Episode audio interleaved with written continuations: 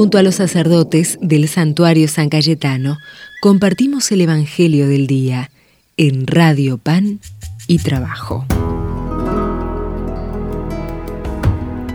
Bienvenidos hermanos y hermanas al santuario de San Cayetano a través de la radio Pan y Trabajo, FM 107.1. Soy el Padre Federico y los invito a que recemos juntos con el Evangelio del Día, que es del evangelista San Mateo.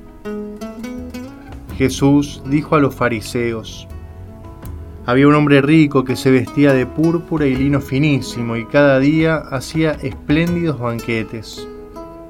A su puerta, cubierto de llagas, yacía un pobre llamado Lázaro, que ansiaba saciarse con lo que caía de la mesa del rico, y hasta los perros iban a lamer sus llagas. El pobre murió y fue llevado por los ángeles al seno de Abraham. El rico también murió y fue sepultado. En la morada de los muertos, en medio de los tormentos, levantó los ojos y vio de lejos a Abraham y a Lázaro junto a él. Entonces exclamó, Padre Abraham, ten piedad de mí y envía a Lázaro para que moje la punta de su dedo en el agua y refresque mi lengua, porque estas llamas me atormentan. Hijo mío, respondió Abraham, recuerda que has recibido tus bienes en vida y Lázaro en cambio recibió males. Ahora él encuentra aquí su consuelo y tú el tormento. Además, entre ustedes y nosotros se abre un gran abismo de manera que los que quieren pasar de aquí hasta allí no pueden hacerlo, y tampoco se puede pasar de allí hasta aquí. El rico contestó, Te ruego entonces, Padre, que envíes a Lázaro a la casa de mi Padre, porque tengo cinco hermanos, que él los prevenga, no sea que ellos también caigan en este lugar de tormento. Abraham respondió, Tienen a Moisés y a los profetas, que los escuchen. No, padre Abraham, insistió el rico, pero si alguno de los muertos va a verlos, se arrepentirán. Abraham respondió, si no escuchan a Moisés y a los profetas, aunque resucite alguno de entre los muertos, tampoco se convencerán. Palabra del Señor. Jesús contaba cuentos, parábolas para hablar del reino de los cielos y en esta ocasión le habla especialmente a las autoridades religiosas, a los fariseos, los expertos en la palabra, invitándolos a vivir la caridad, a no desentenderse. Habla de un hombre rico que tiene ricas vestiduras, que hacía grandes banquetes, y a su puerta un pobre, Lázaro, que no tenía para comer, solo los perros se compadecían de él. Esta lectura podemos leerla en dos claves. Primero, en el clave material, qué importante no es desentendernos de nuestros hermanos que están pasando necesidad.